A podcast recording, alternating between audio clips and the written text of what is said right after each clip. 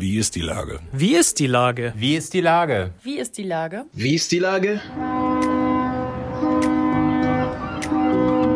Der fast tägliche Podcast mit Lars Meyer.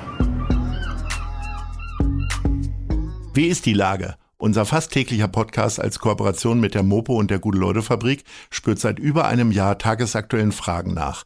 Macher, Musikerinnen, Models, Mütter und Politiker, genauso wie Schwestern, Schüler, Schlachter, Freiberufler oder Helfer, also prominente Lenker oder unbekannte Denker, kommen knapp 15 Minuten zu Wort. Die Auswahl ist rein subjektiv, aber immer spannend und überraschend. Mein Name ist Lars Meyer und ich rufe fast täglich gute Leute an. Unser Partner, der das diese Woche möglich macht, ist das Mercado in Altona.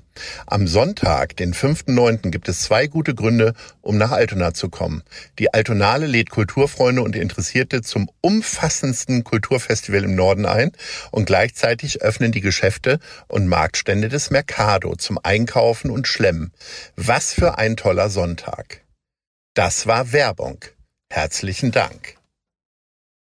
Heute befrage ich Lea Briand von Abgeordnetenwatch.de. Ahoi Lea. Hallo, moin.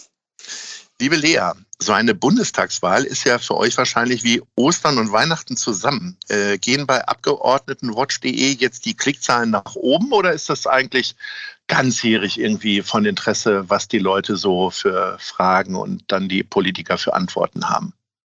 Ähm, also da gehen auf jeden Fall zurzeit die, die Klickzahlen äh, nach ganz oben. Also seit, seit jetzt zwei, drei Wochen ähm, haben wir die, die Möglichkeit den Menschen gegeben, dass sie alle Direktkandidatinnen und Kandidaten auf unserer Seite befragen können. Das, ist, das heißt, es ist wirklich äh, ein bisschen die zentrale Seite, äh, wo man überhaupt finden kann, wer die ja, Wahlkreiskandidierenden sind. Und das heißt natürlich, dass äh, gerade sowohl ganz viele Menschen uns auf der Seite besuchen, aber auch ganz viele Menschen auch Fragen stellen. Also das ist auf jeden Fall eine sehr intensive Phase für uns, ja. Wir sind ja schon mitten reingegangen quasi in die Zahlen, aber erzähl doch mal den Sinn und Zweck eurer Einrichtung.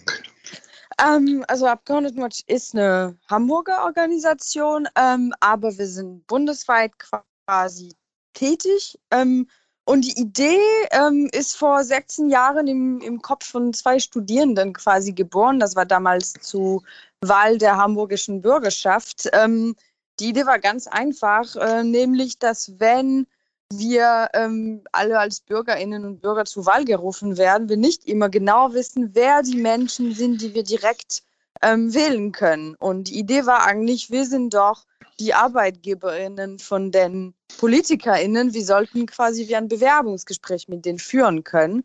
Und deswegen war die Idee, wir wollen eine Plattform schaffen, wo jeder Politiker, jede Politikerin ähm, ein Profil hat, ähm, Basics, Informationen, ein bisschen wie ein Steckbrief, wie ein CW.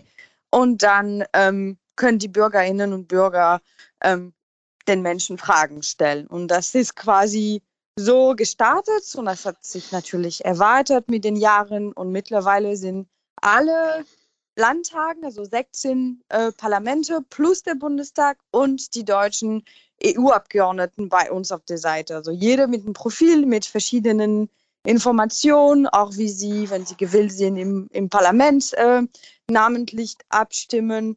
Und jetzt natürlich zur Wahl, wie ich das gerade meinte, ähm, sind alle Direktkandidierenden auch auf der Seite zu finden. Also man muss einfach nur die Postleitzahl angeben und so findet man direkt genau heraus, quasi wer kandidiert in dem eigenen Wahlkreis.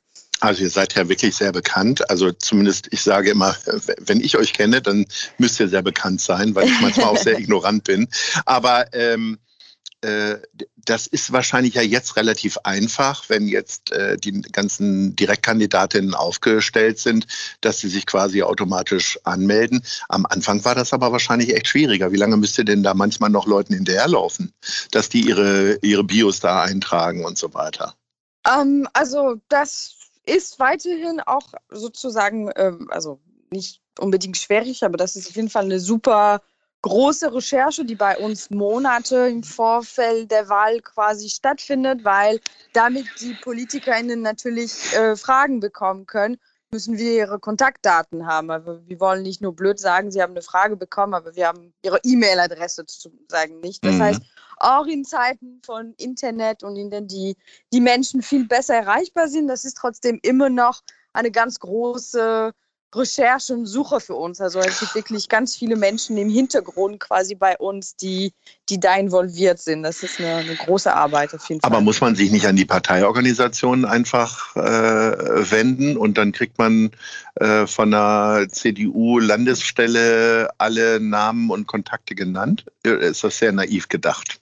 Also das, klar, auf jeden Fall. Also die Logik ist, ist auf, also da hast du auf jeden Fall mhm. recht, die Logik ist es schon, aber man muss sich vorstellen, dass in jedem Wahlkreis beziehungsweise jeden Ortschaft ein Ortsverband äh, gibt, die wissen nicht immer unbedingt bis zum letzten Tag oder bis einige Wochen vor der Wahl, wer direkt kandidiert. Also selbst der Bundeswahlleiter, also quasi die offizielle Stelle, die sagt, ähm, wer am Ende wirklich auf den, auf den verschiedenen Listen für die zwei Stimmen steht. Auch diese Listen werden erst sehr spät offiziell veröffentlicht. Aber wir brauchen schon im Vorfeld alle Kontaktdaten, damit die, ähm, die PolitikerInnen ihre, ihre Profile auch pflegen können, damit sie auch wissen, ah, ich kann Fragen be bekommen und so weiter. Also wir wollen natürlich alles im Vorfeld setzen, aber ähm, das Ziel ist wirklich, dass auf jeden Fall, gerade sind wir bei über 2700 Kandidierenden, die bei uns dabei sind. Die sind fast alle quasi dabei. Äh, Gibt es denn noch so schwarze Schafe, die den Sinn und Zweck äh, dieses Fragenbeantwortens nicht verstehen und die sagen, nee, mache ich nicht oder die äh, möglicherweise sich auch, äh, ja, die das nicht als wichtig erachten. Also manchmal gibt es ja auch Verständnisprobleme. Oder habt ihr wirklich jetzt alle da beisammen und die antworten auch artig? Und wie schnell antworten die eigentlich? Ähm, also es gibt natürlich, also wir sind eine, eine Organisation der Zivilgesellschaft, das heißt, man muss nicht bei Abgeordnetenwatch mitmachen, es gibt keine Pflicht. Alle sind dabei bei uns, auch diejenigen, die quasi nicht mitmachen wollen, weil sobald dass man sich als Kandidat oder Kandidatin aufstellt, wird man eine Person der Öffentlichkeit und die Informationen, die wir über die Kandidierenden ähm, rausgeben, ist ihren Namen, das heißt, und ihre Partei und das sind quasi öffentliche Angaben. Das heißt, auch jemand, der nie eine Frage von einem Bürger oder einer Bürgerin antworten wird, wird trotzdem auf Abgeordnetenwatch aufgeführt. Ähm, es gibt immer Leute, die ungern bei uns antworten. Es gibt auch einige Abgeordnete, die uns gar nicht toll finden. Ähm, das sind aber wirklich nicht die Mehrheit, weil seitdem es uns gibt, seit 16 Jahren, liegt die, die Antwortquote bei 80 Prozent. Das heißt, äh, da ist die, die Akzeptanz oder die, die quasi Verbreitung unserer Plattform schon sehr groß. Und in der Regel ähm, antworten sie innerhalb von vielleicht in Wahlzeiten eine bis zwei Wochen. Man muss sich vorstellen, die sind oft sachliche Fragen. Also bei uns können ähm, werden die Fragen und auch die Antworten quasi moderiert. Es müssen Fragen sein, es müssen auch begründete Fragen sein, wenn es zum Beispiel ein Fakt oder eine Zahl äh, genannt wird, muss auch mit Quelle belegt werden. Das heißt, wir versuchen schon einen sachlichen Dialog. Und natürlich wollen die PolitikerInnen oft eine gute Antwort geben und lassen sie sich manchmal ein bisschen Zeit, um das auch zu formulieren. Also das ist nicht nur plaudern oder das ist manchmal nicht nur kurze Fragen, wie man das vielleicht kennt von sozialen Netzwerken oder so.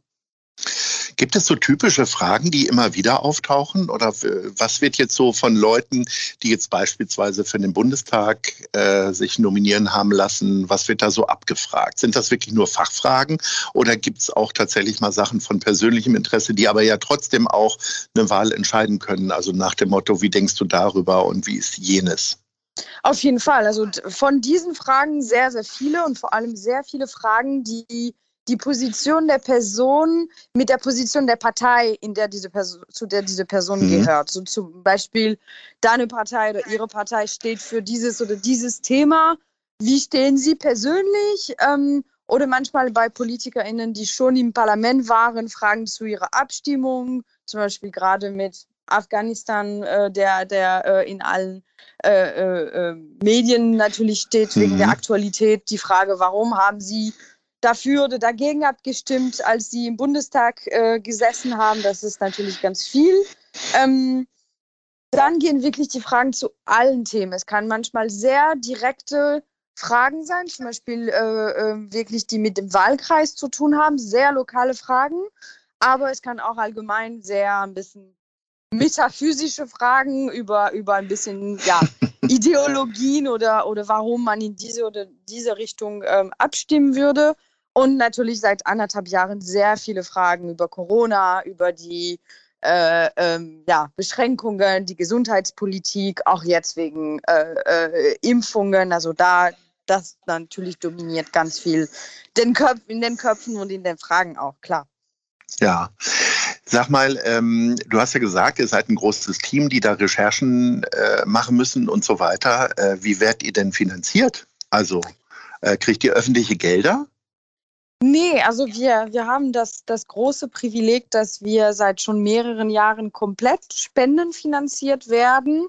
Ähm, das war für die zwei Gründer schon von Anfang an super wichtig, dass wir wirklich von Menschen unterstützt werden und dass wir ja komplett unabhängig sind von öf öffentlichen Finanzierungen. Und gerade gibt es über 12.000 Menschen, die uns jeden Monat jeden, jedes Jahr Geld geben und durchschnittlich geben uns die Leute 10 Euro im Monat ungefähr. Das heißt, es sind wirklich ja, Menschen wie du, ich, äh, die genauso wie sie für eine äh, große NGO oder für, für ein anderes äh, äh, gemeinnütziges Projekt was spenden würden. Das ist uns sehr, sehr, sehr wichtig und es ist wirklich etwas, was ja unsere Langfristigkeit und dass wir auch ähm, planen können, natürlich ermöglicht. Und das ist sehr wichtig, weil wir machen nämlich auch nicht nur diese, diese Frageplattform. Das ist nur ein Teil unserer Arbeit.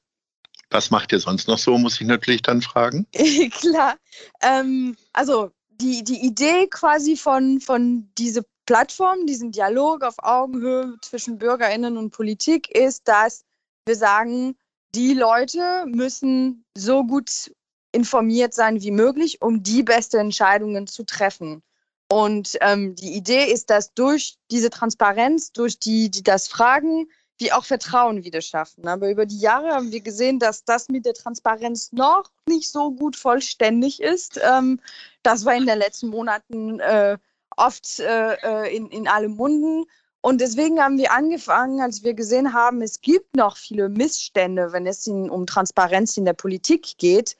Ähm, wir haben angefangen, quasi selber über diese Themen zu recherchieren. Es geht um Geheimlobbyismus, um Parteispenden, um äh, Nebentätigkeiten ähm, und Parteifinanzierung allgemein. Und das heißt, wir führen auch wie ein unabhängiges Medium quasi investigative ähm, Recherchen, journalistisch, ähm, manchmal alleine, manchmal mit größeren anderen Medien, wie zum Beispiel mit der Zeit oder mit dem Spiegel, weil wir wollen quasi die Öffentlichkeit über die Missstände in der Politik und ähm, ja, über die Hindernisse zur Transparenz. Und dann auch, was wir machen, ist quasi nicht nur zu kritisieren oder nicht nur zu zeigen, was nicht gut läuft.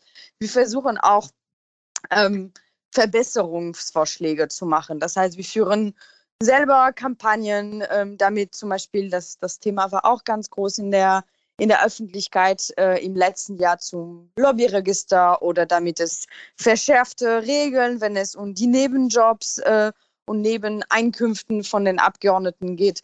Da sind große Themen von uns und die sind auch Themen, in der wir auch viel in der Öffentlichkeit stehen. Und für uns geht das quasi alles zusammen, dass wir sagen, wir müssen durch Transparenz werden wir alle besser informiert und können quasi für uns bessere Entscheidungen treffen.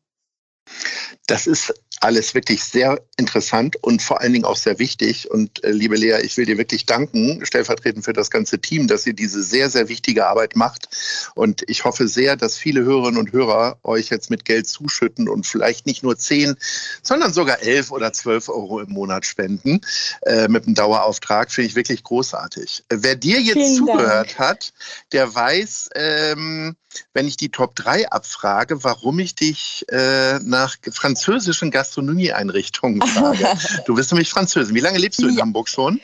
Äh, in Hamburg seit sieben Jahren und in Deutschland äh, zehn Jahren. Also schon, schon eine Weile. Ja. ja, also es gibt ja keine bessere, mit der ich mich darüber unterhalten kann, wo ich jetzt in Zukunft in französische Gastronomieeinrichtungen gehe. Erzähl mal deinen Platz drei. Äh, also mein Platz drei ist vielleicht, ähm, um genau Kaffee trinken zu gehen und äh, leckere französische Patisserie zu essen, vielleicht Eclair au Café, da gibt es mehrere in Hamburg und ja. meins ist an der, am Eppendorfer Weg. Ach, das, das, ist, ist äh, meine, meine Adresse für gute Croissants. und, genau. und äh, Platz zwei? Platz zwei würde ich sagen Café Paris, weil ja, das ist eine Institution und nicht nur der Ort ist schön, sondern auch das Essen und ja, das ist immer ganz schön, dahin zu gehen und, und ein bisschen einfach nach oben in die, also die Decke zu schauen und leckeres Essen. Ja, das ist sehr, sehr schön, auf jeden Fall. Jetzt bin ich gespannt auf Platz 1.